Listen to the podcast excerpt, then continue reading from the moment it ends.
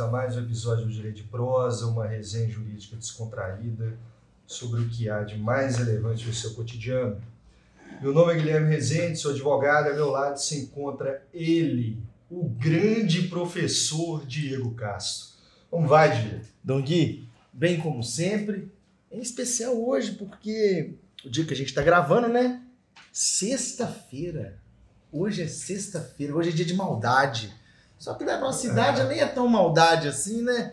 É maldade para esses novinhos e para as novinhas aí. Nós já estamos mais para os tiozões da Suquita. Fale por você. Não, você é tiozão também.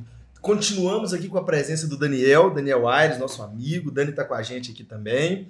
Obrigado, Dani, por participar de mais essa prosa. E eu vou fixar isso, não tem esse de episódio mais não. É prosa 1, prosa 2, prosa 3. Nosso episódio chama prosa. E seja bem-vindo de novo, Dani obrigado. É um prazer sempre estar aqui.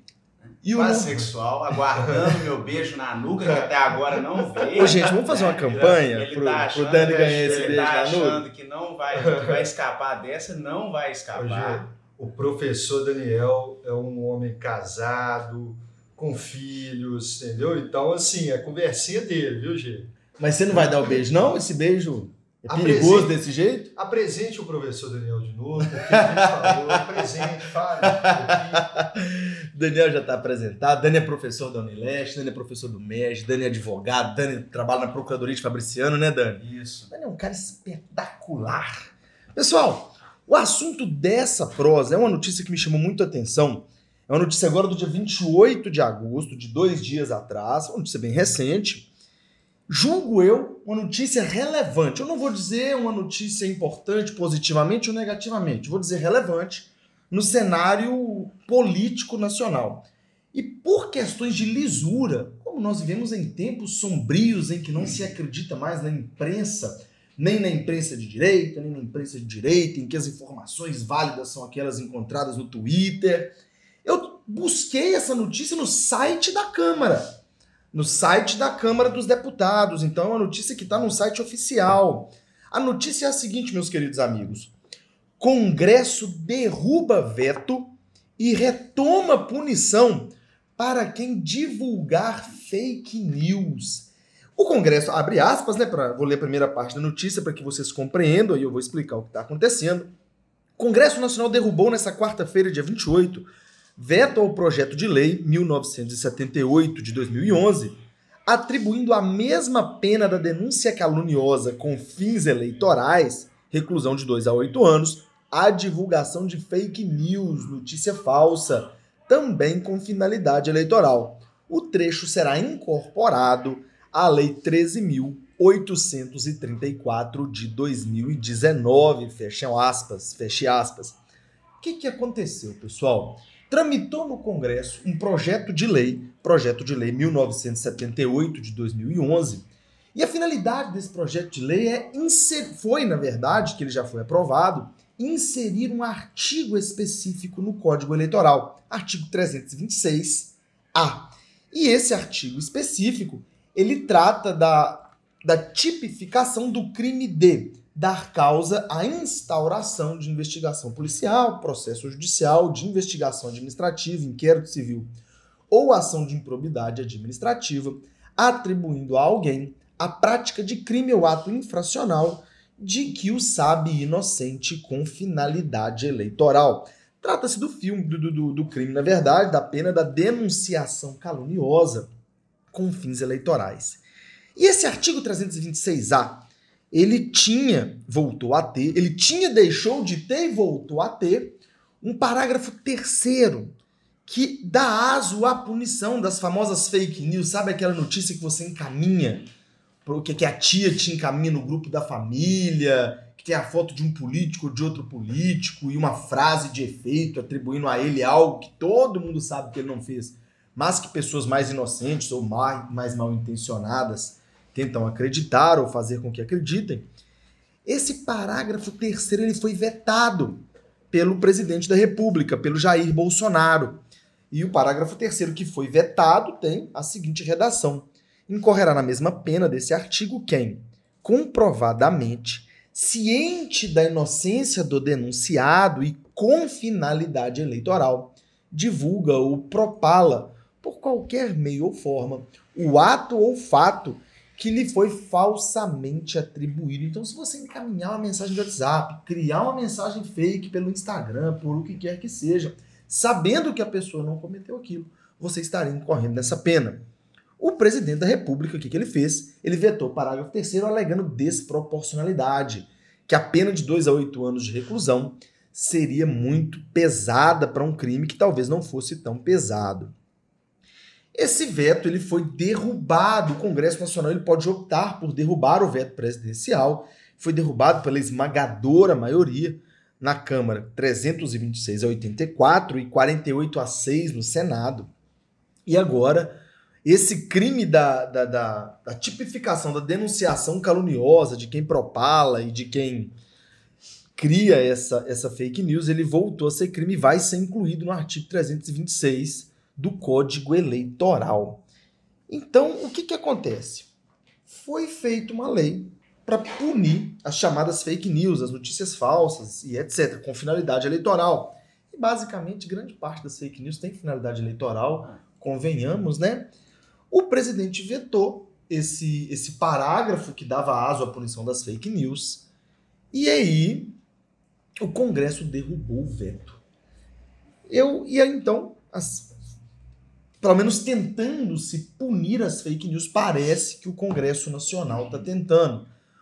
Aí eu quero, eu quero trazer aqui a baila, alguns, perguntar para o Daniel, para o Guilherme, algumas questões inerentes ao tema. E a principal delas é, e que me chamou a atenção, eu, eu não vou dizer que me parece um pouco desproporcional a pena 2 a 8 anos de reclusão, eu, eu, eu, é inclusive o argumento do veto presidencial. E o que eu vou jogar aqui é o seguinte: Fake news elas podem interferir até mesmo no processo democrático. Elas podem interferir na votação de um ou de outro candidato, não vou entrar nesse mérito. Vocês acharam desproporcional a pena imposta pelo parágrafo 3 Não acharam? O que, que vocês acharam do veto? O que, que vocês acharam da derrubada desse veto? Por uma questão de gentileza, o Dani que está aqui como nosso convidado, ele, eu passo a palavra para o Dani. Vamos lá então, né, falar um pouquinho desse veto. Algumas observações interessantes. É, vamos primeiro conhecer o veto, acho que é mais importante. Isso, né? Dani, boa. Qual que foi a razão do veto que o presidente Jair Bolsonaro é, justificou aí para retirada, né, desse parágrafo do artigo 326A. Vamos lá. O que o presidente Jair Bolsonaro colocou para justificar o veto foi um argumento de desproporcionalidade, com a seguinte redação. Abre-se aspas. A propositura legislativa, ao acrescer o artigo 326-A, caput, ao Código Eleitoral, tipifica como crime a conduta de denunciação caluniosa com finalidade eleitoral Ocorre que o crime previsto no parágrafo 3 do referido artigo 326-A da propositura de propalação ou divulgação do crime ou ato infracional objeto de denunciação caluniosa eleitoral estabelece pena de reclusão de 2 a 8 anos e multa em patamar muito superior a pena de conduta semelhante já tipificada no parágrafo 1 do artigo 324 do Código Eleitoral, que é de propalar ou divulgar calúnia eleitoral, cuja pena prevista é de detenção de seis meses a dois anos e multa. Logo, o supracitado parágrafo 3 viola o princípio da proporcionalidade entre o tipo penal descrito e a pena combinada. Esse é, essa é a razão do veto.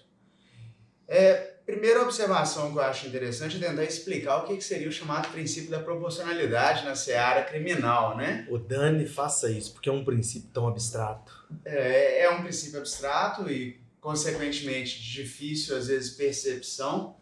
Difícil conceituação também.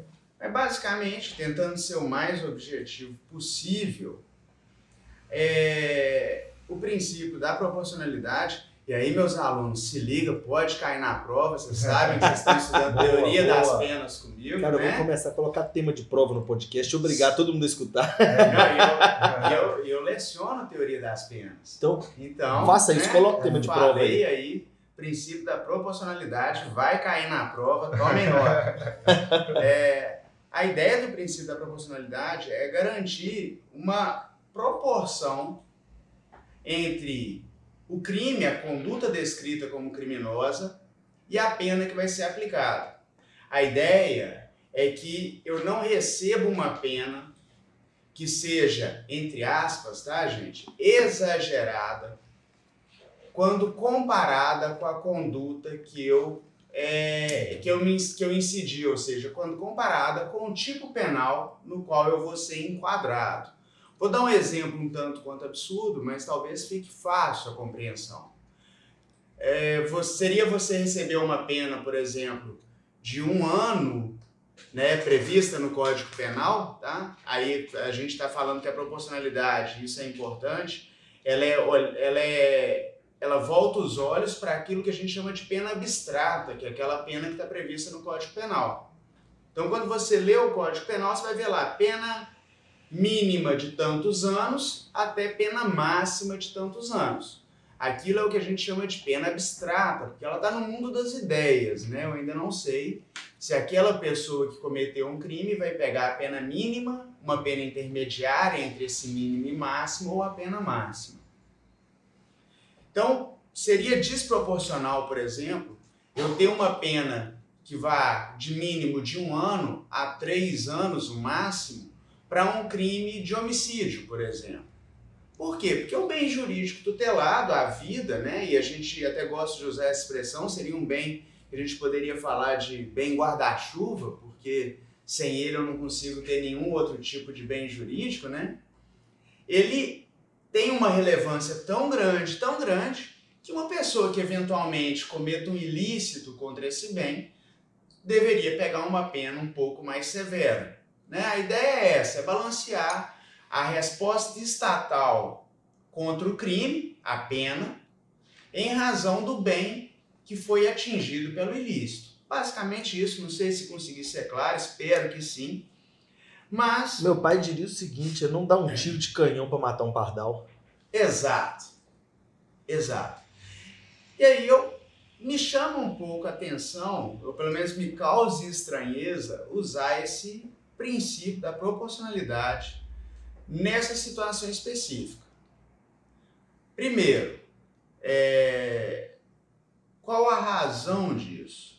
Há uma diferença, pelo menos na minha forma de enxergar o parágrafo terceiro aqui do 320A, né, do 326A, peço desculpa, quando comparado com o parágrafo 1 do 324, tá? Primeiro que fake news não é uma mera divulgação de informação caluniosa. Fake news é exatamente o que o próprio nome está dizendo, é uma notícia falsa, ou seja, eu vou usar de meios que sejam capazes de veicular aquela informação falsa, atingindo uma população grande. Então, a conduta do parágrafo 1 do 324A é completamente diferente da conduta do 326A, do 326A do parágrafo 3 dele. Por quê? Porque a quantidade de pessoas que vão ser atingidas é muito maior numa divulgação de fake news, que você vai usar uma rede social, que você vai usar um jornal, né? Hoje as redes sociais, as, os aplicativos de comunicação, eles facilitam muito a divulgação desses, dessas notícias falsas. E só para tentar desculpa, fechar desculpe. aí o meu raciocínio sobre proporcionalidade, olha que interessante. É, essa discussão sobre proporcionalidade não surge quando a gente pensa no Código Penal. Sabem qual que é a maior pena que nós temos no Código Penal? Extorsão mediante sequestro com resultado morte. Você vai ter uma pena, e eu tô com um código aberto aqui para poder falar para vocês, máximo, claro, né, respeitado o limite constitucional de, de 30 anos, mas a pena começa com um cálculo em 24 anos. 24 anos para início de cálculo de pena, que é quando o juiz vai fazer a dosimetria, né, que é quando o juiz vai calcular a pena que ele vai aplicar para uma pessoa que foi condenada, é o dobro do homicídio qualificado. Porque o nosso Código Penal é um código que foi pensado para proteger direito patrimonial. Caramba, Dan. E extorsão mediante sequestro com resultado morte é um crime contra o patrimônio, não é um crime contra a vida. Então quer dizer que o patrimônio é mais importante do que a vida? Que interessante. Eu penso que é muito mais desproporcional pensar na forma com que o nosso Código Penal vê o direito, voltado para uma proteção patrimonial exagerada, do que pensar no caso da fake news, que do meu ponto de vista é muito claro que ela vai atingir uma maior quantidade de pessoas do que uma denunciação caluniosa, uma, uma propalação, né, desculpa, de uma falsa é, informação, que é o que está no 324 do Código Eleitoral. Achei, achei perfeita a sua colocação, Daniel, porque o Código Penal nosso, apesar de, das várias alterações, e, e você falou muito bem, é, protege mais o patrimônio. É, tem, tem essa proteção, e na verdade o Código Penal é para proteger alguns bens jurídicos, por exemplo, a vida. Eu tenho até um questionamento, porque há esse, essa posição mesmo de que a vida seria o bem maior. Né? Eu tenho uma, uma teoria um pouco controversa, e eu acho que o bem maior é até a liberdade, mas isso aí serve para outros episódios. Eu acho que a, que a liberdade vem até. Mas eu vou querer ouvir essa teoria, hein? É, Chamou uma, atenção, hein? É, é uma, outra, uma outra tese. Mas, enfim, eu acho que esse movimento constitucional, de um direito civil constitucional, de um direito ambiental constitucional, ele também tem de ter no direito penal. É um direito penal constitucional, ou seja, uma função social também para aquela norma. E aí a gente discutir diferentes é, artigos do Código Penal, inclusive não só do Código Penal, mas leis esparsas, ou seja, leis que não estão somente codificadas ali, né? Estou é, falando isso porque às vezes é um leigo assistindo, claro, então a gente claro. vai explicando. Na verdade, Afinal, o podcast é para todos. A explicação do Dani sobre direito penal e etc. serviu como. Eu, eu, me vi como um leigo, porque eu sou civilista e foi de grande utilidade para mim. Por gentileza, continuem explicando detalhadamente. É, leigo é o que o professor Diego não é. Mas vamos lá, vamos lá. Mas é, é para concluir o raciocínio, é, primeiro que eu concordo o princípio da, da proporcionalidade aqui, e inclusive é, esse princípio ele tem que ser explicado em situações aquela máxima da igualdade, de você tratar os iguais como iguais e os desiguais de forma desigual. E aqui não é uma situação igual mesmo, eu não vejo. O professor Daniel falou muito bem, o 324 do Código Eleitoral fala uma coisa e o 326A traz outra coisa. É, é na verdade, uma, o, o direito ele varia no tempo e espaço. Então, por exemplo, há um tempo atrás não tinha o divórcio. Aí o civilista, o professor Diego, pode falar. É, é, Até 1977 de... não tinha divórcio. Era o disquite. Havia o crime de adultério também, já houve tinha. isso. Até então, 2005. Assim, já existiu a legítima defesa da honra. Da honra, é. é, exatamente. Então, assim, o nosso direito, ele também ele varia no, no, tempo, como a gente acabou de falar, mas também no espaço. É, você tem, por exemplo, uma lei é, é, na Arábia Saudita que mulher não pode, se bem que agora isso mudou, mas algumas, na Arábia Saudita pelo menos, mas algumas é, áreas árabes, mulher não pode frequentar estádio de futebol, não pode assistir. No Brasil já pode, ou seja, é o direito aí é, variando no espaço, apesar do mesmo tempo. Então, o direito ele evolui, ele se modifica na, na sociedade. E aí é uma evolução do Código Eleitoral. Porque antigamente, quando o código foi criado, se não me engano, é um código de 65, ele não existia fake news. Quer dizer, a fake news eletrônica, né, por meios de, de web. É, na verdade, a notícia falsa sempre existiu. Sempre agora, existiu. Agora, a, o dinamismo da modernidade ele traz uma velocidade muito grande a tudo isso. E aí a repercussão é muito maior mesmo. No caso aqui eleitoral, é, ele pode mudar o resultado de uma eleição durante vários anos. A gente viu isso no caso do Trump e, e do envolvimento russo. É, há uma investigação, até chegou ao final em que não há provas cabais, nem que sim, nem que não, está uma coisa assim um pouco confusa. Mas eu fico me perguntando, eu vou trazer outro conceito, outro princípio do Código Penal no crime e numa pena sine previa lege. Por que, que eu vou trazer isso? O que, que quer dizer? Não há crime nem, nem pena sem lei prévia, né? É, você, para incorrer naquela pena, tem que ter uma, uma, uma norma anterior. Eu fico me perguntando, né?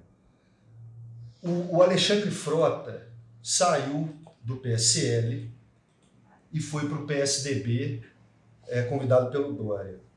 Ele deu uma entrevista na Roda Viva, no programa Roda Viva, da TV Cultura, em que ele assumiu, réu confesso, de que sabia do jogo das fake news. Ele falou, não, sabia, participei do jogo. Tudo bem, eu, eu acho que ele assumindo, apesar do fato ser, anteri ser anterior, ele assumiu agora, a lei trazendo esse, inclusive o veto está sendo superado agora, então não havia essa norma anterior ao fato. Estava vetada ainda, eita, nós. É, no, é. O, mas vamos, vamos, por amor ao debate, vamos, vamos supor. Porque assim, teve uma notícia recente, é, é, é, e eu falo aqui, a, a, o CAPT do 326A. O CAPT fala dar causa à instauração de investigação policial. Aí eu vou mexer com, com, com gente grande.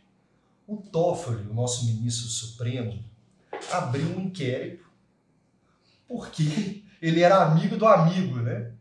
Nas aquelas divulgações de conversa, e aí chegou-se à conclusão de que o amigo do amigo do, do Lula era o Toffoli. É, e, e ele abriu, instaurou um inquérito Sobre Alexandre Moraes, ele, o Alexandre Moraes, apesar de, de da Procuradora é, Geral da República ser contrária, falar que não ia não iria fazer nenhuma denúncia baseada, porque o Supremo ele, ele não ele só julga, não tem essa função. Acabou que depois supressão de outros ministros, é, como o decano, Celso de Mello, e, e outros pressionaram, ele arquivou. Mas ele instaurou, baseado em algo que é comprovado, que houve essa conversa. O amigo do amigo era o Toffoli, que na época não era ministro do Supremo. É, envolveu, não, não, envolvia diretamente a questão eleitoral, mas de, de, fake news a gente poderia discutir isso com relação ao Alexandre Frota e à própria é, o, a própria campanha eleitoral e essas agora, essas bombas que estão saindo. Né? Será que seria uma, uma hipótese de cabimento nesse tipo de, de crime? Essa do Alexandre Frota? Do Alexandre Frota, por exemplo. Fake news. Ele confessou que sabia. O tipo, o tipo aqui do. O tipo penal do Código Eleitoral, ele fala em aquele que divulga ou propala. Na confissão dele, ele divulgou ou propalou? Olha que interessante pensar sobre esse aspecto. Porque é não só aquele que produz, mas aquele que propala também. Isso. Né? Você é. saber, você estar incluído aqui no tipo penal. Olha que interessante. Saber propriamente, não. É interessante, olha Até só. Porque, ah, pelo menos assim, sem fazer uhum. uma leitura muito a fundo dessa alteração, o, o verbo aqui que conduz o núcleo do tipo penal aqui seria divulgar ou propalar. Exatamente. Ele, a princípio, dá a informação é, que ele tinha conhecimento daquilo. Uhum. Né? Aí é uma discussão da gente avaliar se caberia participação né, é, olha que interessante. seria uma conduta mais acessória, ele não estaria diretamente, entre aspas, né, colocando a mão na massa daquilo que o verbo penal coloca aqui nesse, nesse uhum. tipo. Especificamente no Código Eleitoral, ele tem essa parte, esse elemento subjetivo com finalidade eleitoral. Então, assim, se a pessoa não tiver a finalidade eleitoral, recebe um meme. né, recebe uma, um fake news e aí divulga para zoar, vamos supor, mas sem finalidade eleitoral. Ele quer zoar com a pessoa. Zoar, às vezes, por exemplo, eu tô, a gente falou muito do Bolsonaro, vou falar da Dilma, do estocar vento. Aí, às vezes, ele quer brincar com essa situação. E aí ele propaga isso que, aliás, foi uma coisa que aconteceu absurdamente na época das eleições, né? Eu, eu recebi mesmo essa do estocar vento diversas vezes. Diversas vezes. A gente recebia, recebia em grupo de WhatsApp, recebia em, em vídeos que a gente via, às vezes, em, em internet. E as pessoas, acredito, pelo menos penso eu, que a pessoa fazia aquilo achando que era uma brincadeira, né? Uhum. É, poderia até usar, eu fico pensando no seguinte: então essa pessoa recebe uma fake news, espalha, mas no sentido de zoar, ela não incorre nesse crime. Exatamente, por causa do elemento subjetivo. E a finalidade eleitoral. Perfeito. E tem um outro detalhe. Tem uma palavra aqui muito importante, né? Comprovadamente ciente, ciente da inocência. Como é que você comprova essa ciência é um, inequívoca? Mim é um conceito jurídico indeterminado que a gente vai precisar tentar. Perigoso! Concretizar o que seria um comprovadamente, porque está abstrato demais. Pode ser até intencional né, a situação de deixar assim. Dificulta é. tanta função do julgador, na verdade, né? Como é que você vai analisar que fulano comprovadamente sabia? Como é que você comprova aquilo que não tem como você materializar? Olha que estranho. Eu não sei. E aí, como é que você vai materializar que não sabe? Exato. É uma coisa complexa, mas eu vou trazer a discussão para outro ponto que me chama muita atenção e fake news, notícias falsas, irresponsabilidade com informação me causam um profundo incômodo. Eu vou levar a conversa para um, um rumo que eu quero que vocês me ajudem com isso. Novos problemas, novas soluções. Nós, há 10 anos, há 5 anos, não tínhamos toda essa intensidade dos problemas inerentes às notícias falsas. Porque a notícia falsa, não me lembro se foi o Daniel ou o Guilherme que falaram, que, fala, que falou, Outrora, elas, na verdade, elas sempre, foi o Guilherme, elas sempre existiram, mas não tinham a incidência de hoje, porque propalar era muito mais difícil. O meio hoje é maior. O meio, né? Hoje você cria o que você quiser, na hora que você quiser, você envia para quantas pessoas você quiser, onde quer que essa pessoa esteja, de maneira imediata. De maneira imediata. Então hoje isso é muito sério. Novos problemas, novas soluções. O dano é automático. O dano ele é, é. automático que, que acontece? O direito ele tem que procurar soluções para isso. Esse parágrafo terceiro do artigo 326A do Código Eleitoral, é que acabou sendo que teve, que teve o veto derrubado, ele é uma demonstração clara de que uma solução está sendo procurada. Não vamos entrar no mérito se é proporcional, se não é. Eu até falo sobre isso depois, mas o que eu quero trazer hoje é outra coisa. Isso mostra, esse problema e essa tentativa de solução mostra o seguinte: a crise que nós temos de informação no Brasil. Percebam comigo. Hoje você vai ler um jornal, você busca um jornal qualquer. Ah, mas tal jornal não presta porque é de direita. Aí você vai ler outro jornal. Ah, mas tal jornal não presta porque é de esquerda. Aliás, aí só fazendo uma parte, um problema da, do, do, do, jornalismo em terras brasileiras, né? Isso. Porque nós não temos uma. Eles não se assumem sendo de determinada é, de determinada ideologia, esquerda ou direita, né? Eles é. se falam neutros, mas na hora que você vai olhar o jornal mesmo, você consegue perceber. Se você for para os Estados Unidos, para a Europa, os jornais lá são declaradamente Eles se assumem de determinada e Porque não existe essa neutralidade, né? Não existe. Nem no judiciário. É, nem o juiz tem que ser imparcial, mas neutro não como, se as influências é, de vida interferem. Imparcialidade é uma coisa, neutralidade é, é coisa completamente diferente. E olha que interessante o raciocínio que eu quero chegar. Nós vimos uma crise de informação. Porque você não pode acreditar num determinado meio de imprensa, você não pode acreditar em outro, você vai acreditar em quê? Nós estamos mudando as fontes informativas para o Twitter, para o WhatsApp pro que o fulano fala, pro que, o, que uma pessoa posta no Instagram, pro YouTube, meu Deus do céu. Tem gente que se informa pelo YouTube. Não tô falando que são fontes ruins. Mas aí eu chego num ponto muito, muito, muito importante. Fica imaginando a mente dos jornalistas. Porque quem perde com tudo isso é o jornalista, que é o sujeito responsável por passar a informação.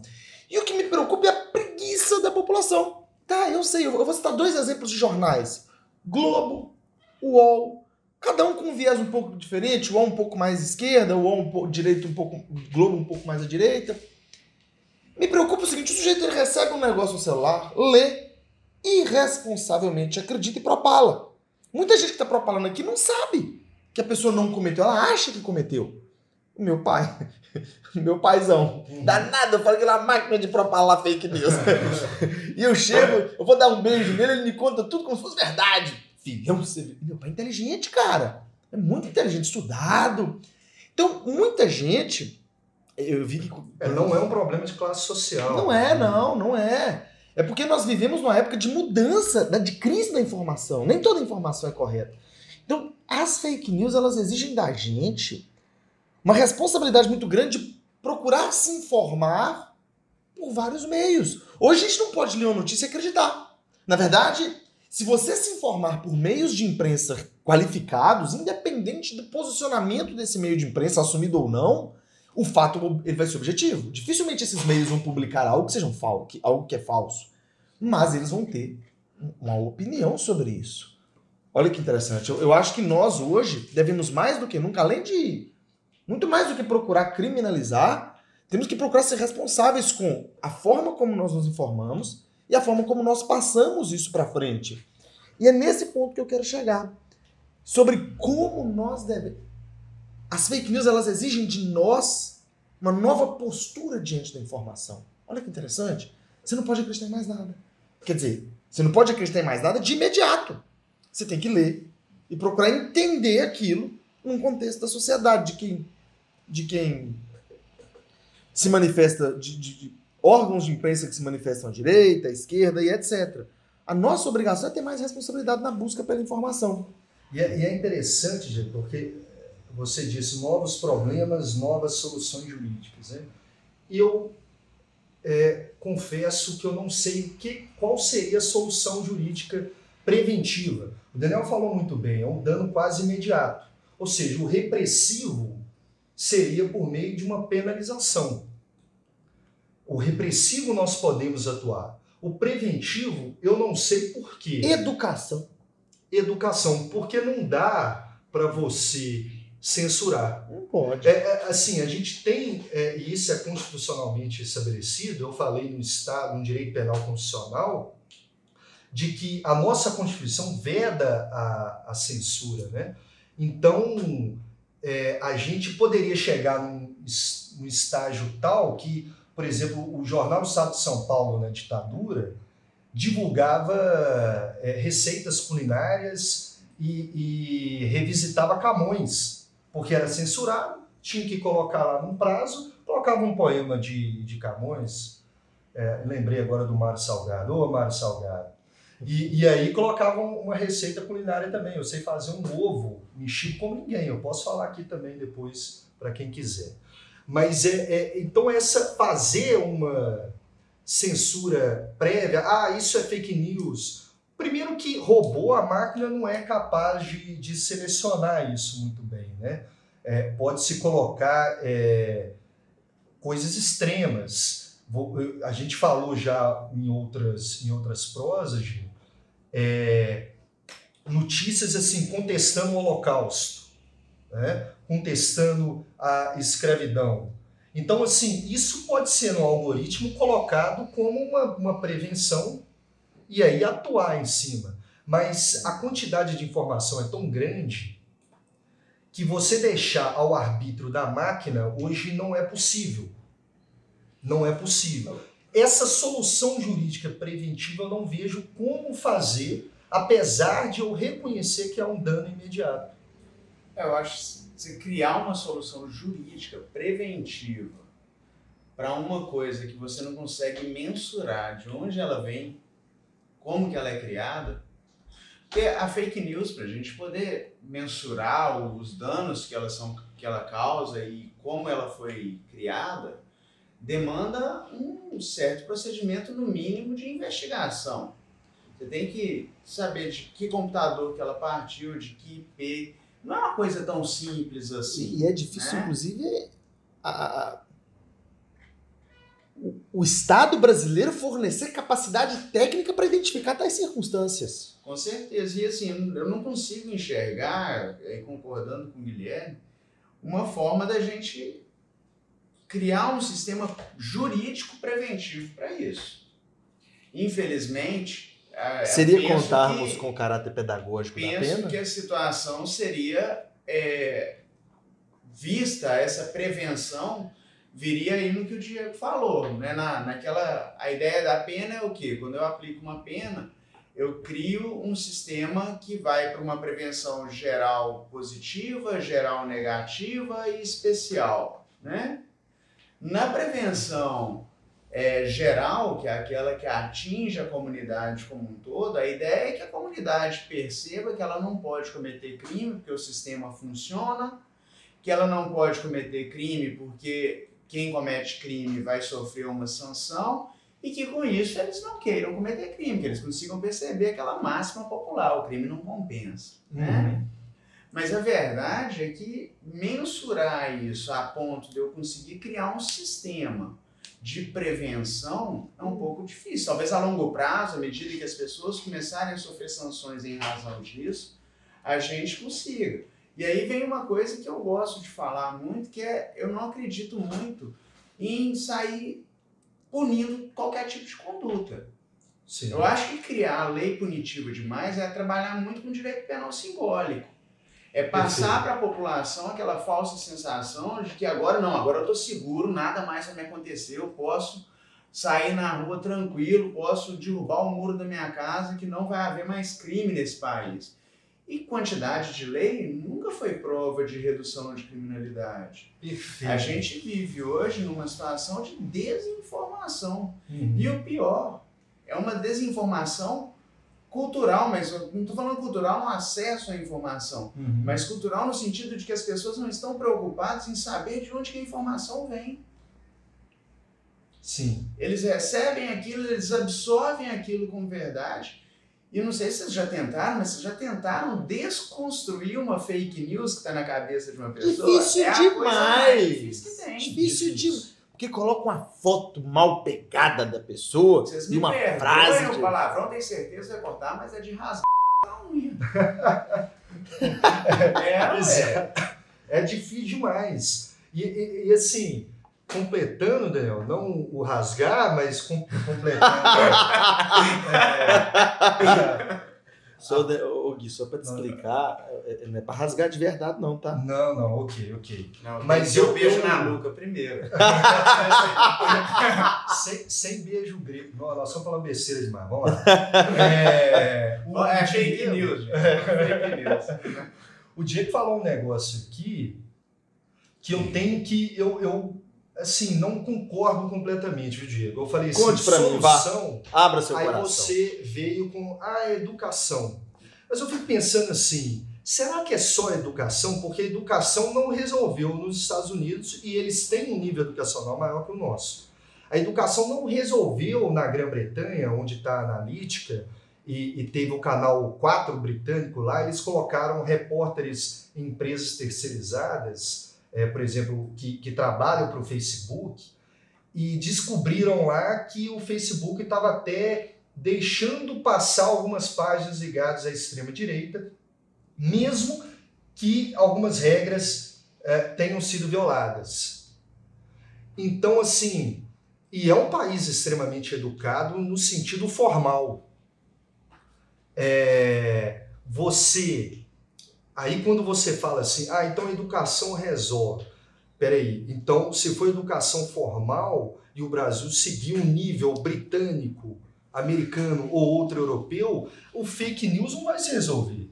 Pode diminuir sim, pode diminuir sim. Mas nós estamos enfrentando um fake news em países muito menores do que o Brasil, os Estados Unidos em termos habitacional maior, mas a Grã-Bretanha muito menor, mas com um nível de agressividade, porque resolveu eleições, inclusive o Brexit no, no, na Grã-Bretanha, muitos falaram em fake news, que resolve o- a democracia. E aí a gente discute o que é democracia. Então não sei se a solução é educação no sentido formal. Talvez a, a educação aí, eu vou além, é, transcender isso aí, é, é, são valores morais mesmo que tá. Perfeito, per- exato. Me desculpe se eu me expressei mal. Eu acho que a gente acaba convergindo na divergência. Você divergiu de mim porque talvez eu não tenha me expressado bem. No fundo, no fundo, a gente converge. Eu, de fato, eu não consigo enxergar de imediato uma solução jurídica para você prevenir. Não tem como. Se eu quiser fazer aqui agora, eu faço. Não tem ninguém, não tem nenhuma amarra que vai me segurar para isso. E não podem exi- exi- existir barreiras à informação e etc. Mas o que poderia me reprimir seria um, um juízo de valor interno. Seria educar no sentido de valores morais, no sentido de boa fé. Porque eu- você procurar para para pensar, a única coisa capaz de evitar que o sujeito propague uma, uma notícia falsa seria o medo da punição. Nós acabamos de falar do caráter pedagógico da pena, tanto da pena criminal quanto da, da responsabilização civil. E, e lá do outro, uma educação no aspecto moral, de saber o que é certo, o que é errado, o que é de boa fé, o que é de má fé. É agir pensando no próximo, porque é interessante. Aí eu volto lá no, no- no direito romano, jurisconsulto, o piano, adoro o piano. O piano fala dos três princípios gerais do direito. Que para mim, os três princípios de Upiano, e aí Solta o latim. são educa... Eu falo de uma educação no aspecto lato, não no aspecto estricto formal. O piano diz o seguinte, ó, três são os princípios gerais. Honeste vivere, viva honestamente. Sum quic tribuere, dê a cada um aquilo que lhe é de direito. Ponto. Ca- É seu, toma, tá aqui. E o não é dele. Não cause dano ao... Pense, não cause dano ao próximo, pense. Se todos nós vivêssemos em respeito aos três princípios gerais de, E de falou um latim sem sotaque, hein? É nós, mano. Ah, isso aí, isso aí. Vamos, a gente já está sendo cobrado aqui pelo diretor. Vamos terminando. Qual que é a sua conclusão, professor Daniel? As últimas palavras, últimas considerações. Vocês não estão enxergando aí, mas o Guilherme agora fez uma pegadinha com o Daniel. Que ele tá olhando pra mim e tá assim, últimas conclusões, e aí do nada ele virou a cara, professor Daniel. Daniel falou, pode- meu Deus do céu. Não, pode, pode. vamos, vamos. Deixei o telefone cair, quase eu não tava preparado, supetão assim, ó. Vai, mas passa a palavra pro Dom Dani, nosso querido irmão. É, bem, com relação a essa questão de fake news, eu concordo plenamente. Acho que meu último raciocínio aí para esse bate-papo nosso é que eu vejo a sociedade hoje como uma sociedade que falta amor ao próximo. Nossa. Ah, O dia que a gente derreti. começar- Agora merece um beijo na nuca. Vai, o eu vou, vou fotografar esse O beijo. dia que a gente começar a pensar mais no próximo, talvez a- as fake news diminuam um pouco. Porque eu percebo que a população muitas vezes se polarizou ao ponto de não se preocupar em saber qual é a consequência daquilo que eles estão divulgando ou que eles estão falando. Né? Eu passo a ver, e aí é um, é um perigo que eu, que, eu, que, eu, que eu sempre carrego na hora que eu analiso essa situação, aquela visão de ter um olhar de 360 graus, igual a gente escuta, né? As pessoas normalmente falam isso como uma grande vantagem, você tem que ver em 360 graus. Só que normalmente quando eu vejo em 360 graus, o centro sou eu. Ah, nossa. Quem Cara, que tá ao brilhante, redor velho. daquilo ali é o outro. Tá à margem, né? E eu passo a ver esse outro como um ser à margem, como o, o estrangeiro no meu mundo. O outro. E isso é perigoso. Excelente. Muito. Eu não tenho mais nenhuma consideração. Professor Diego. Eu quero, quero, eu concluo isso porque eu- as notícias falsas, elas me incomodam já há algum tempo, sabe? E nós vamos ter processos eleitorais nos próximos anos que me preocupam de maneira enorme, porque esse último processo eleitoral presidencial, independente de quem ganhou, quem perdeu, foi um processo paupérrimo no que diz respeito a argumentos. Tudo era resolvido em frase de efeito, tudo era resolvido à base do meme, à base da piada, à base do fulano roubou, fulano não roubou, fulano rouba, fulano não rouba. Não houve qualquer discussão ideológica. Isso é o que me magoa profundamente, porque eu acho que o processo eleitoral é uma oportunidade de maturidade, de a sociedade adquirir algum tipo de maturidade do, do- do diálogo. Porque se você não consegue conversar com o próximo, meu Deus do céu. É, é, há um. Acho que é um provérbio chinês que diz: quando duas pessoas encontram, elas não trocam de ideia. Cada um volta com duas ideias. Se um tem uma ideia, outro Mas fala em chinês, por favor. Ô, Gui, eu esqueci. Você me ensinou aquele dia, mas eu esqueci. cara. Entendi. Não, ok. Mas eu vou aprender e falo de novo. Então, o que que acontece? Nas próximas eleições, nós vamos encontrar um problema. Escutem o que eu vou falar, por favor. Vocês já ouviram falar de deepfake? É, é novo. Já, por isso que prova- provavelmente não ouviram. Essa eu não Deep, conhecia, não. procurem, gente, gente, procurem no Google Sai deepfake. com a voz da própria pessoa. T-E-E-P espaço fake. São montagens que são irreconhecíveis. Você coloca a cara e a voz de uma pessoa no vídeo que você quiser. Imagine você, sua tia de, de já, sua avó, recebendo no WhatsApp dela um vídeo com a cara, com a sua cara e sua voz, dizendo eu roubei isso, eu assumo. O deepfake é uma falsificação em vídeo da pessoa. É uma coisa Ou absurda. seja, tá começando a ter uma profissionalização na- nas fake Gente, news. procurem no Google sobre deepfake. A minha preocupação é com, a- com as próximas eleições. A minha preocupação ela é muito clara com as próximas eleições. Porque vai ser irreconhecível. Nós que temos um discernimento muito grande, vamos ter dificuldade de reconhecer. Então, o que me preocupa é porque as fake news, concluindo, pessoal, elas não prejudicam somente uma pessoa. Elas prejudicam um processo democrático eleitoral.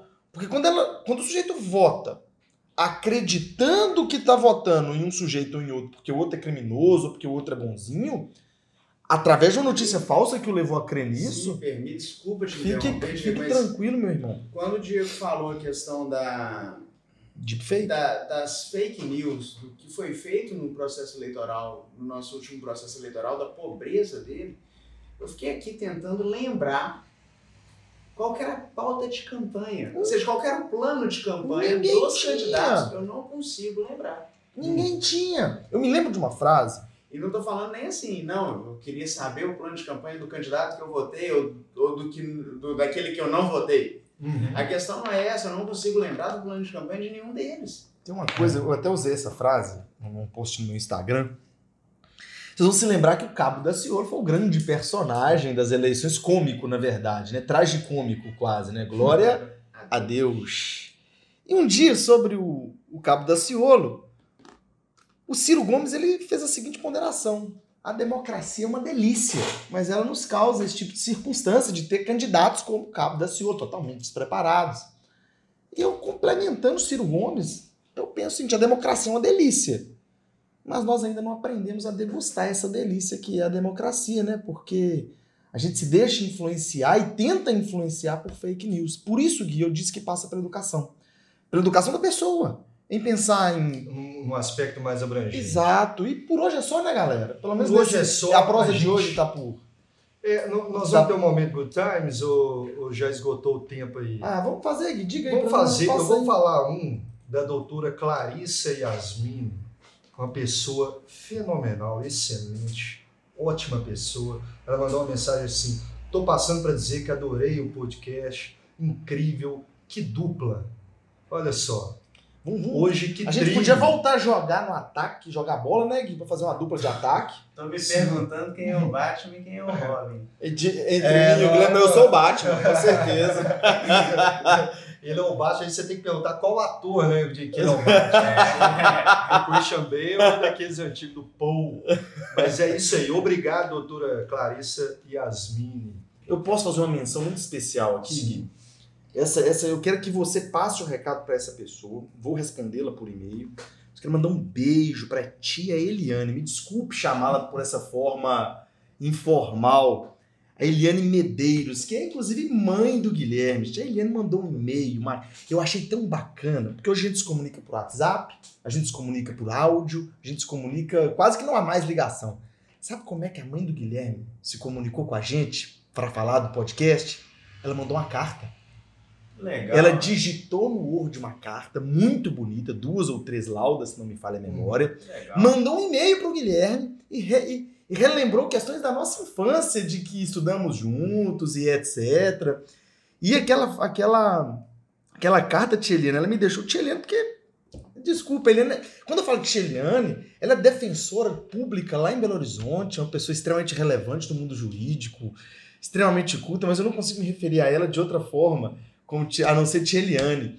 Ô, Tia Eliane, um beijo no seu coração. Sua que carta. não é dona do Tcheliane, né? Tem Não, não, tem nada a ver.